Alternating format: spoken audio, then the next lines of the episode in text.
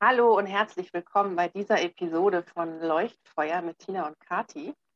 Und wie wir schon angekündigt hatten in unserer kleinen Intro-Folge, werden wir auch Gäste einladen. Und heute sind wir das erste Mal zu dritt.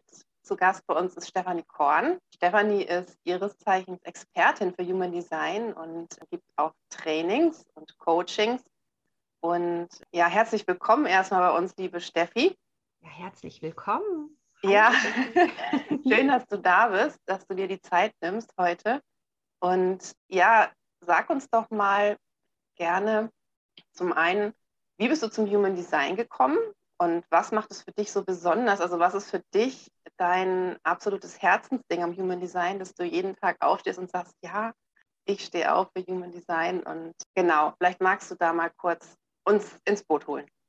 Ja, erst einmal ganz, ganz herzlichen Dank, liebe Kathi, liebe Tina, dass ich hier sein darf als euer erster Gast. Dafür Dankeschön und ich fühle mich geehrt, denn aus Jugenddesign-Perspektive sind wir alle drei einem gewissen Typus angehörig, dazu später mehr, nämlich sind wir sind Manifestoren, Initiatorinnen. Und äh, das freut mich total, dass wir in dieser Runde sind und hoffentlich eine Auswirkung auf den Zuhörer haben. Zu mir. Ja, ich habe mich dem äh, Jugenddesign verschrieben. Ich hatte schon immer eine unglaublich hohe Leidenschaft den anderen besser zu verstehen. Das liegt sicherlich in meinem sogenannten Human Design. Ähm, was ist das Human Design? Das Human Design verhilft dir zu erkennen, anzuerkennen, wer du bist, wie du gemeint bist in deiner Einzigartigkeit, also was dich eben besonders macht im Vergleich zu den anderen in Bezug auf deinen Körper, in Bezug auf deine Stärken und Schwächen. Es ist somit eine Unterstützung, das Leben zu führen, für das man gemeint ist, also auch Klarheit darüber zu gewinnen, über das, was in mir schlummert, aber so schlecht verbalisierbar ist. Es ist also sowas wie ein objektiver Maßstab darüber, ähm, was du auf andere ausstrahlst und was es gilt, in sich vielleicht auch über die Erfahrung zu integrieren. Das ist ganz körperlich gemeint. Es ist ja ein analytisches Tool letztlich, was ich nutze, um eben diese Einzigartigkeit herauszukristallisieren. Und genau das hat mich als Kind auch schon fasziniert. Ich habe mich sehr früh mit diagnostischen Werkzeugen befasst, die die Persönlichkeit eines Menschen anbelangen, also holistisch davor zu gehen und habe viele Jahre im Personalbereich gearbeitet und im Rekrutierungsprozess, Personalentwicklungsprozess auch festgestellt, dass wir oft Menschen nicht so sehen, wie sie sind, dass sie unter ihrem Potenzial leben. Und das galt auch für mich. Und das Human Design, das mag ich, weil es eben keine Doktrin ist, eine Synthese aus ganz vielen Weisheitssystemen. Und Synthesen ist ja wie beim Kuchenbacken. Du schmeißt was rein und es kommt was anderes am Ende bei raus. Und ich liebe für mich diese Diskriminierungsfreiheit des Human Designs, weil es nicht sagt, du bist so, sondern es, es gibt Impulse und Anregungen und es stärkt die Eigenverantwortung. Bleibe bei dir, integriere diese Einzigartigkeit, nehme es nicht für selbstverständlich und schaffe dir damit eine Resilienz und eine Klarheit für dich, die eben im Außen auch eine Stärkung herbeiführt. Und wie bin ich dazu gekommen? Das war ein, äh, lustiger Zufall. Lustige Zufälle gibt es ja nicht. Also ich habe schon ganz viel im Bereich Persönlichkeitsentwicklung gemacht, auch von Berufswegen natürlich her, weil ich viel mit Menschen gearbeitet habe, auch in Führungsfunktionen und war in einem Seminar und eine Teilnehmerin hat so ganz leise vorne einen Begriff genannt, den ich nicht kannte. Und ich bin sehr wissbegierig und das kannte ich einfach nicht. Und das hat so mein, meine Eitelkeit so ein bisschen gekratzt. Da dachte ich, was ist denn das? Wovon redet sie da? Und dann habe ich die ganze Nacht das durchrecherchiert. Und weil ich es nicht sofort in Gänze verstanden habe, weil oft habe ich das ziemlich schnell durchblickt, worum es bei Tests geht oder Assessments. Das hat mich fasziniert und fasziniert mich immer wieder aufs Neue. Ja, vielen Dank, liebe Tina, vielen Dank, liebe Kathi, dass ich äh, hiermit auch euren Podcast hoffentlich bereichern darf. Oh, das machst du auf jeden Fall. Mir kommt so eine Frage, es hören vielleicht auch wirklich Menschen zu, die jetzt zum ersten Mal mit Human Design in Berührung kommen. Was ist denn die Basis? Wie siehst du, wie ein Mensch ist? Ja, das ist eine richtig wichtige Frage. Und wenn man da so tief drinsteckt wie ich, vergisst man das manchmal. Also es ist letztlich geburtsdatenbasiert. Das heißt, was braucht man von diesem Mensch? Die Geburtsdaten. Das ist dann schon so erstmal, äh, ist das jetzt Astrologie? Nein. Also jein sozusagen. Und das ist auch das, was ich charmant finde, weil die meisten Persönlichkeitstests äh, greifen so soziofaktische Sachen ab. Also wie bist du konditioniert sozialisiert? Das heißt, dein Antwortverhalten wird abgefragt, indem ich dir Fragen stelle und du kreuzt die dann an. Das ist in meinen Augen, ja, ja, ja, valide, weil ich das vor Augen geführt kriege, was ich gern hören möchte, wer ich gern sein möchte. Und das ist mir gerade eben in meinem Job aufgefallen, dass das Menschen nicht unbedingt gesünder macht, das ist das eine, und nicht unbedingt in ihre Kraft führt. Und das Human Design greift nur auf auf die Geburtsdaten zurück. Geburtstag, Geburtsmonat, Jahr, Zeit und Ort. Und daraus äh, lässt sich die Human Design Analyse erstellen über eine Körpergrafik, so nennt sich das, anzeigen. Und das nutze ich dann, um entsprechende Thesen, ich sage Thesen aufzustellen, die ich dem anderen vorstellen darf. Genau, so funktioniert das, so ganz vereinfacht. Ja, sehr vereinfacht, genau, Tina und ich, wir sind auch Human Design begeistert. Wir wissen, wie vielschichtig und tiefgehend ein Chart ist, also auch unser Chart ist. Und ich habe noch lange nicht alles durchspürt, würde ich mal sagen. Aber man kann relativ schnell und das finde ich faszinierend am Human Design. Man muss sich jetzt nicht Tage, Wochen, Monate lang, Jahre lang einlesen, um die Essenz zu verstehen, sage ich mal. Wenn man genauer möchte, kann man das machen. Ja. Aber man weiß relativ bald, okay, du hast von Typen gesprochen. Was bin ich für ein Typ? Dann gibt es die Linien. Kannst du dazu noch ein bisschen was sagen, bitte? Sehr gerne. Also quasi die Inputgröße ist das Geburtsdatum. Und dann wird, wirft der Computer, also tatsächlich eine Software, etwas aus, was dann gilt zu interpretieren. Und wir wissen zwar, dass jeder Mensch einzigartig ist, aber damit man eine gemeinsame Gesprächsbasis hat, gibt es Abstraktionsebenen, äh, die auch einem einfachen Zugang und Verständnis dienen und durchaus begrenzt sind. Das muss man dazu sagen. Man muss sich das in Kombination angucken. Da gibt es verschiedene Ebenen. So zum Beispiel, wie Kati gesagt hat, ein Human Design Typus. Es gibt fünf Human Design Typen. Das ist so die höchste Abstraktionsebene. Und das sagt letztlich aus, in welcher Energie bist du zu Hause? Ne, so mal ganz allgemein. Wie, wie lebst du am besten mit deiner Energie? Was sind so ganz wesentliche Eckpfeiler äh, deiner Präsenz? Und dann gibt es etwas, das nennt sich Profil. Das dürft ihr so sehen, wie welches Mannequin bist du denn auf der Bühne deines Lebens.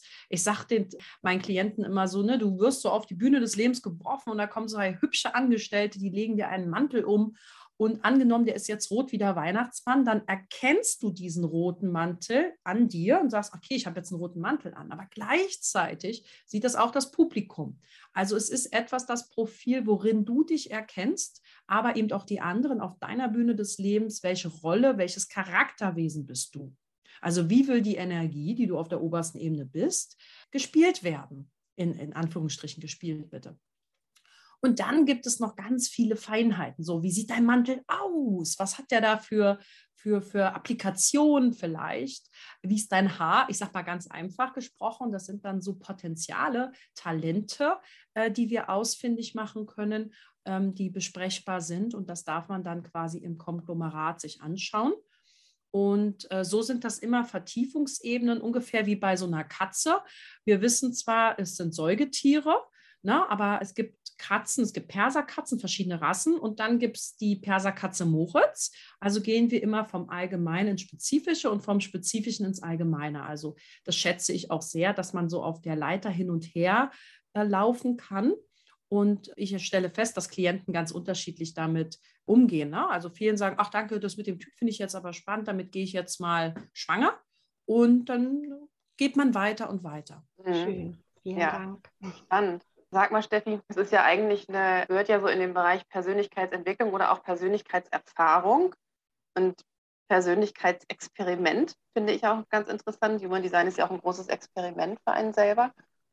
Und du gibst ja zum einen Trainings, also du gibst dein Wissen ja auch weiter in fortgeschrittenen und auch in Anfängertrainings und mhm. machst aber auch One-on-One-Coachings, also sogenannte Readings, ich und auch du, wir sagen lieber Coaching statt Reading, weil das eigentlich eher ein dynamischer Coaching-Prozess ist.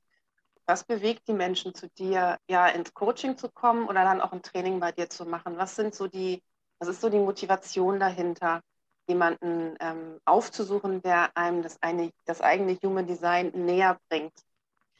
Sind, also danke, das sind mehrere Faktoren. Oft stehen Menschen vor einfach herausfordernden Situationen und auch Lebensumbrüchen. Und wir Menschen, das ist meine Erfahrung, wir merken das. Wir merken, jetzt ist der Moment, wo sich in meinem Leben etwas ändert, wo ich an irgendeine Schwelle trete. Und ich glaube, das veranlasst Menschen auch, Wege zu suchen, äh, in die Selbsterfahrung zu gehen. Also oft sind es eben lebenseinschneidende Erfahrungen. Es kann aber auch eine Heirat sein oder ich werde plötzlich Mutter. Ich heirate, ich wechsle meinen Job, ich wurde gekündigt, mein Partner hat mich verlassen immer Momente, in denen man nach Bedeutung vielleicht auch ersucht. Das würde ich so ganz allgemein sagen. Und wenn man mit üblichen Mitteln nicht mehr weiterkommt. Ich darf, und das ist das, was ich mit am liebsten tue, Familien ja auch beraten. Und meine Erfahrung, ich habe selber keine Kinder, aber ich stelle in der Familienberatung fest, dass es einfach Missverständnisse gibt. Und äh, es ist so ein dankbarer Prozess. Also Familien stoßen an ihre Grenzen, weil sie nicht mehr wissen, wie sie mit ihrem Kind vielleicht umgehen. Auch die Homeoffice-Thematik, wie können wir alle unter einem Dach wohnen und glücklich miteinander sein. Da, da weiß man irgendwann nicht mehr weiter. Man hat schon alle Pädagogikbücher gelesen. Und dann sage ich ganz unkonventionelle Aspekte vielleicht, die helfen, mehr Frieden herzustellen. Also es sind auch Familien, die an ihre Grenzen stoßen zum Beispiel und einfach Menschen, die an sich interessiert sind. Es ist doch schön, wenn wir an uns und unserer Entwicklung interessiert sind. Manchmal sind es aber auch Menschen, die gesundheitlich gerade angeschlagen sind und für sich begriffen haben, Persönlichkeit ist nichts ohne den Körper. Also ich finde auch das Wort Persönlichkeitsentwicklung schwierig, weil ich habe über das Human Design gelernt, wir sind nichts ohne unseren Körper. Also der Körper ist wirklich die Hülle für diese Persönlichkeit. Und es, es ist ja eine Körperscience, sozusagen ein körperliches Experiment, das Human Design, auch wenn es intellektuell daherkommt. Und deswegen, glaube ich, sind es genau diese Menschen, die zu mir kommen, mit diesen Themen und Anliegen. Das würde ich sagen, das sind so die, die oder berufliche Entwicklung, ähm, weil ich ja eben auch einen professionellen Kontext habe von meinen früheren Arbeitsstellen. Mhm. Und du hast gerade gesagt, das ist eigentlich eine eine Body Science, also eigentlich was eine körperliche, hat sehr viel mit dem Körper zu tun. Das interessiert uns, äh, Kathi und mich natürlich, weil wir Embodiment Coaches sind. Und kannst du mal vielleicht näher was dazu sagen? Dass, wie gesagt, du hast ja, es kommt eher intellektuell daher, es hat, ist ein analytisches Instrument, man gibt da Daten ein und dann bekommt man da halt irgendwelche sozusagen einen Output. Inwiefern hat das Human Design, wo ist die körperliche Komponente? Was verbindet das Human Design eigentlich mit dieser Art von, das ist ja eine Art von Embodiment, könnte man auch sagen. Also eine, wie verkörpere ich denn eigentlich das, was ich bin? Vielleicht kannst du da noch mal näher was dazu sagen. Wie, inwiefern kann ich denn aus dem, was ich dann von dir lerne oder was ich von dir erfahre, das auf eine körperliche Ebene beziehen oder eben auf einer körperlichen Ebene ähm, integrieren? Also es geht darum, lebe selbst authentisch und äh, dass quasi unser Körper schon auch möchte, dass wir unser Wesen mit all seinen Eigenschaften verkörpern. So wie man, wenn man jetzt Haltungsübung macht, dann macht das ja was mit meinem Geist. Ne? Wenn ich aufrecht sitze, gebeugt sitze. Und äh, verkörpern heißt auch oft, so habe ich das gelernt, verkörper ich Schmerz, verkörper ich meine Erfahrung. Und ich sehe über das Human Design kann ich Thesen bilden, was das für Schmerzaspekte waren. Na, also welche Gefühle das vielleicht sind. Es ist bei diesen Menschen, geht es da viel um das Thema Wut oder Traurigkeit und kann dann auch sagen, wo spürst du das? Aber das mal beiseite gestellt, weil hier sind wir dann schon auch im Coaching-Aspekt drin, also das Human Design zu nutzen, um jemanden wirklich im Prozess zu begleiten. Wir nennen das im Human Design Dekonditionierung, also Freimachen von Bedingung, immer mehr sich selbst zu entfalten. Und es geht darum, dass unser Körper alle Entscheidungen in unserem Leben trifft. Und es bedeutet, dass man im Human Design erstmal sagt, ich gebe die Verantwortung meines Verstandes an den Körper ab. Und dazu sind wir nicht konditioniert worden. Wir müssen immer alles intellektuell begründen. Es muss logisch sein, es muss sachdienlich sein. Und das sage ich, weil ich eine akademische Ausbildung habe, in Fach- und Führungsfunktionen gearbeitet habe. Und da muss man immer alles begründen. Warum gibst du das Geld aus? und triffst du diese Entscheidung? Und wenn wir ganz ehrlich sind, wir wissen es oft gar nicht und probieren dann Dinge zu kausalisieren, die nicht zu kausalisieren sind. Und warum ist es eine körperliche Erfahrung? Weil es darum geht, dass du weißt, wie sich das in deinem Leben zeigen kann. Also es ist funktional. Es gibt dir eine Strategie an die Hand, also eine Möglichkeit, wie du spielerisch das erproben kannst, in die Erfahrung bringen kannst. Aber jetzt nicht im Sinne einer Verhaltenstherapie, sondern wirklich im Sinne zu schauen, schau da mal rein, was spürst du da oder da. Und was bedeutet eigentlich äh, Instinkt und Intuition für dich? Also oft nutzen wir Vokabeln, von denen wir gar nicht wissen, wie sich die anfühlen. oder was sie eigentlich sein sollen. Und deswegen finde ich, weil ihr ja auch im Embodiment unterwegs ist, Human Design kombiniert man am besten mit ähm, Aspekten aus der Coachingarbeit. Also nutzt man vielleicht als Coach, um auch äh, in der Kommunikation mit seinem Coachee diesenjenigen besser abzuholen, um ihn dann in seinen Körper zu bringen, zum Beispiel. Na, und so weiß ich zum Beispiel, dass ich bei bestimmten Menschen bestimmte Sachen nicht tue, weil ich ihnen damit auch eine Tür versperre, zum Beispiel sich zu öffnen für bestimmte körperliche Erfahrungen. Genau, also es ist immer ein individuelles Experiment, weswegen meine Antwort jetzt auch so ein bisschen sehr allgemein ist. Aber es gibt bei jedem einen körperlichen Aspekt, also wie er oder sie auf ihren Körper hören kann. Und ich glaube, auf den Körper hören ist ja etwas, wo wir auch in den letzten zwei Jahren sehr, sehr drauf sensibilisiert worden sind. Und ich freue mich, dass immer mehr Menschen den Weg auch zum Human Design suchen, um mehr auf ihren Körper zu hören. Ja, das ist schön. Das ist eine Schnittmenge, die wir drei haben. Wer hätte das gedacht? Ne? Wir haben schon im Vorgespräch gesehen, dass wir da einige Schnittmengen gemeinsam haben. Und wenn wir über das Embodiment sprechen, auch über Nesk, das Tina und ich anbieten. Aber ich, ich finde auch im Embodiment, also ich bin mit den Gene Keys unterwegs zum Beispiel, da ist Embodiment die Basis, wirklich sich spüren. Und hast du, Steffi, mit Gene Keys schon Berührungspunkte gehabt? Was macht das mit dir? Wie, hast, wie nimmst du es wahr? Ja, danke dir. Ich habe vielleicht noch eine Ergänzung dazu weil du auch Gene Keys sagst vom Richard Rudd, äh, was auch sehr viel mit dem Human Design zu tun hat, aber eine andere Herangehensweise wählt. Und das Human Design ist sehr, sehr jangig. Also da sind Zahlen, Daten, Fakten, ganz viele Zahlen. Es kommt wie so ein Algorithmus daher. Und es ist quasi auch eine Geschmackssache, wie man sich Themen nähert, seiner Einzigartigkeit. Da gibt es ganz viele Wege und Möglichkeiten. Und das Human Design ist etwas für Menschen, die über den Kopf auch abgeholt werden möchten. Ne? Und das ist wie beim Zahnarzt, wenn der Zahnarzt sagt, jetzt öffnen Sie Ihren Mund und wir machen jetzt das, also sehr erläuternd ist. Manchen Menschen hilft es sehr zu wissen, warum Dinge so sind, wie sie sind. Das ist eine vermeintliche Sicherheit. Das Human Design gibt eben diese vermeintliche Klarheit. Ich sage vermeintlich, weil ich finde, es gibt nie die Wahrheit, gibt keine Wahrheit. Und für mich sind die Gene Keys so das Herz dazu. Na, also wer Human Design anguckt, ich kann da wie so ein Roboter und Computer mir alles angucken und ich liebe Zahlen, Daten, Fakten. Ja, deswegen erreicht es mich auch so. Und die Gene Keys bringen noch mal ganz viel Weichheit da rein, finde ich. Gefühle, Erfahrung, auch Vernetzung zu anderen Weisheitssystemen nochmal oder Analogien, die das Herz des Menschen erreichen können. Und deswegen, und, und Yin bedeutet für mich, wenn die Yin sind für mich sehr Yinig, da geht es auch ganz viel um Empfange die Weisheit, kontempliere. Und im Human Design auch, weil du ein Experiment machst, aber dennoch ist es sehr schneidig, ne? zu sagen, okay, das bedeutet jetzt das und das.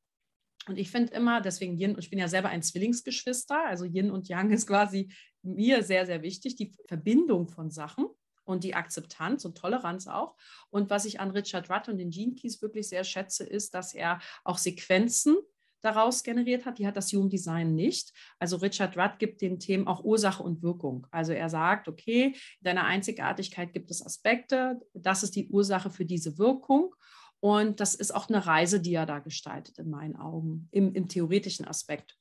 Und damit, glaube ich, können auch ganz viele einen Zugang gewinnen, die manches gar nicht so genau wissen wollen, sondern in die Selbsterfahrung bringen wollen. Und Human Design, stelle ich auch fest, ist für Menschen, die vielleicht auch noch nicht so viel Persönlichkeitsentwicklung gemacht haben, die man aber erreichen kann über eben eine sehr klare Sprache, sehr klare Informationen. Und das ist nicht gut und das ist nicht schlecht.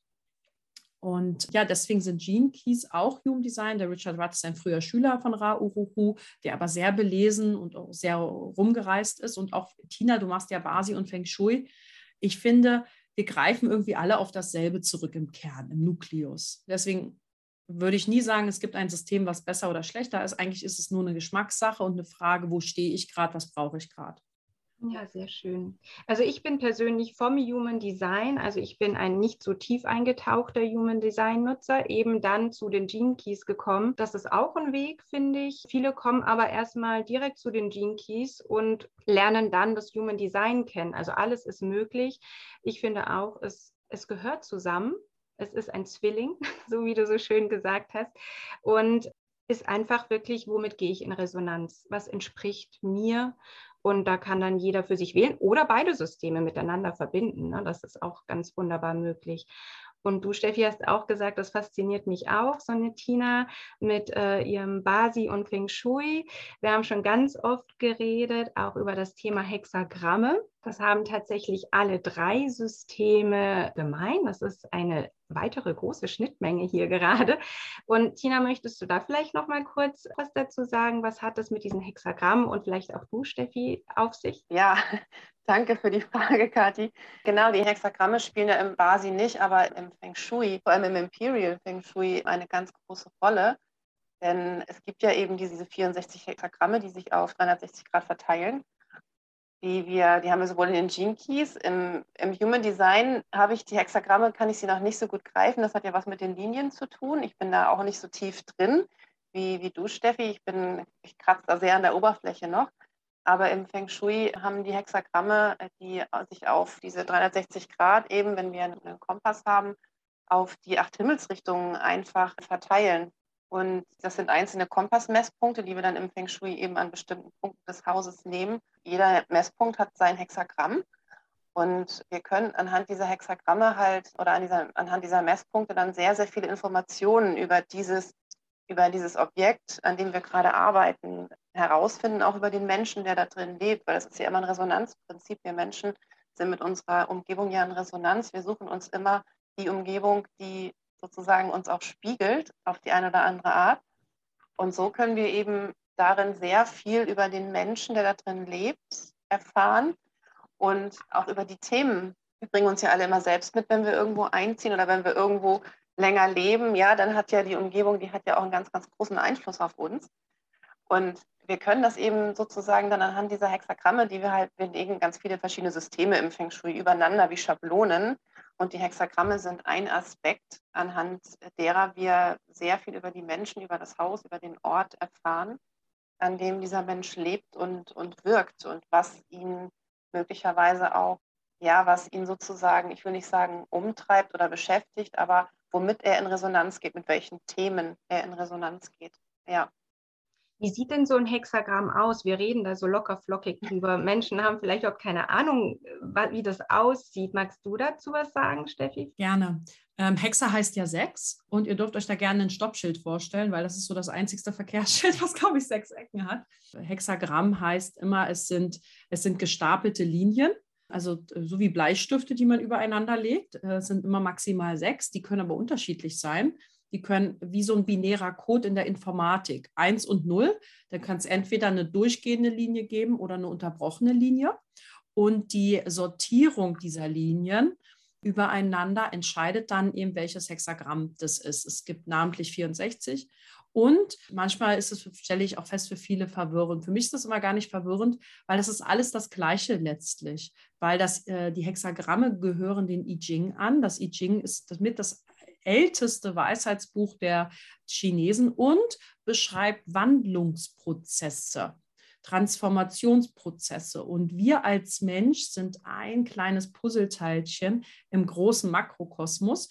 Und die alten Chinesen haben die Natur sehr genau auch beobachtet und geschaut, wie wandelt sich das eine in das andere. Und das hat natürlich auch ganz stark mit Elementen zu tun. Und wir finden diese Analogie immer wieder im Human Design. Und Richard Rudd hat quasi auch dazu seine Bilder entworfen. Und da schließt das eine das andere nichts aus, weil Synthesen, das ist das, wie ich das mit dem Kuchen sagte, ähm, die Zutaten bleiben die gleichen. Vielleicht ist die Deutung eine andere, die Einbettung eine andere. Und so dienen die Hexagramme sozusagen als, als Puzzleteilchen für vielleicht unterschiedliche Puzzle, ja. Und gleichsam sind es Puzzleteilchen. Und ja, ich, ich nutze die gerne, ehrlicherweise. Die nennen die Tore im Human ne? potenziale Tore, um sowas wie zu, drüber zu kontemplieren. Ich lege die mir hin, die kann man nochmal unterteilen und dann haben die eine gewisse Bedeutung zu Elementen und darüber nachzudenken, also in Bildern zu denken. Aber das machen Menschen unterschiedlich, ja. Also das sind Hexagramme und die haben im Human Design eine große Bedeutung, weil das I Ching eine große Bedeutung hat für die sogenannten Potenziale. Ja, schön. Jetzt sind wir in den Bildern, das Thema, was ich am meisten liebe. Genau, wir kontemplieren ganz viel. Ich, siehst du, ich hatte nicht so den Anschluss im Human Design zu kontemplieren, aber ich öffne mich dem jetzt und werde mich mal dann auch mit meinem Chart mal wieder hinsetzen und gucken, was sich da so tut und komme auch gern nochmal auf dich zurück und habe jetzt schon so ein bisschen Feuer gefangen, mir doch mal vielleicht so ein Eins zu eins mit dir zu schenken. ja, ihr Lieben, habt ihr noch irgendwelche Themen, die ihr ansprechen wollt? Ich finde, wir haben vieles angeschaut wieder mal in ganz kurzer Zeit und ganz viel erfahren dürfen. Hm. Ja, Steffi, du hast vorhin noch gesagt, das Human Design ist ja auch ein wunderbares Kombinationsinstrument mit anderen Disziplinen, also gerade Menschen, die im Bereich Coaching, Beratung, Mentoring oder so unterwegs sind, ist es so, dass auch das ein großer Teil deiner Klientel ist, die zu dir in die Trainings kommen? Also lassen sich da viele Coaches, ist das Menschen, die das für sich ähm, noch tiefer erfahren wollen und dann dieses Wissen auch selbst weitergeben wollen? Oder sind es eher Menschen, die das kombinieren mit ihrer ohnehin schon bestehenden Arbeit, die sich da einfach sozusagen als Ergänzung noch das Human Design als Tool heranholen? Wer kommt da überwiegend zu dir ins Training?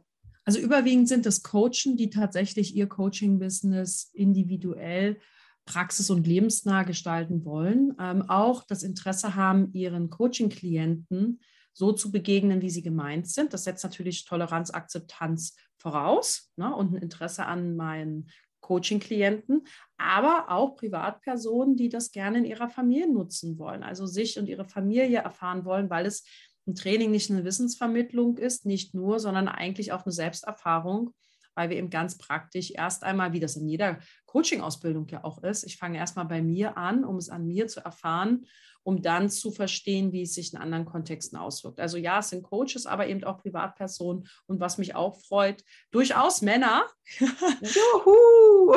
Männer die das für sich oder eben auch ihr Business nutzen wollen, also im Personalbereich. Ja, in kleineren Unternehmen bietet sich das für den Personalbereich sehr an. Mhm.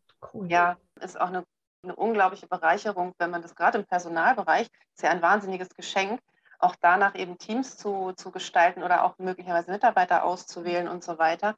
Ähm, aber es ist vielleicht noch ein etwas längerer Weg dahin, dass das wirklich überall ankommt, dass Human Design dafür einfach ein wahnsinnig wertvolles Tool ist, viel wertvoller möglicherweise als die üblichen Tests, die wir so kennen, die dann da möglicherweise irgendwo in irgendwelchen Assessment Centern oder genutzt werden. Ich glaube, es geht viel mittlerweile in die Richtung, wieder zurück zu sich zu kommen, die eigene, die eigene Essenz wirklich äh, zu erfahren, zu erleben und die auch ja, zu integrieren, eben auch im Körper und nicht nur im Kopf, sich äh, auszudenken oder eben ja, so die Konditionierung zu leben, wer, wer glaube ich sein zu müssen, um die Erwartungen anderer Menschen zu erfüllen oder auch meine eigenen.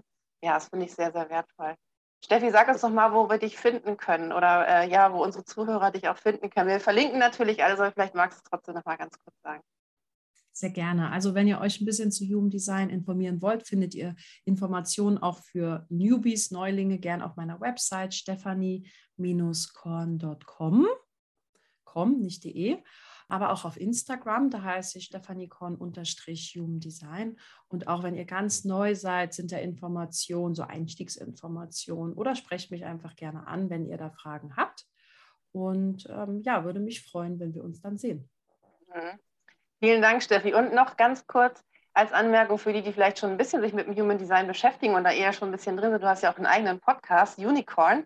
Ich glaube, die Interessierten, die sich da wirklich äh, nochmal so ein bisschen mehr Infos auch zu den unterschiedlichen Typen, Strategien und so weiter holen wollen, auch mal so ein bisschen Human Design meets Real Life erleben möchten. Du hast viel Interviewgäste, die über ihr eigenes Design berichten. Du bist auf jeden Fall auch podcastmäßig unterwegs und da kann man sich auch jede Menge wundervollen Input holen. Ja, das stimmt. Der ist toll. Danke euch.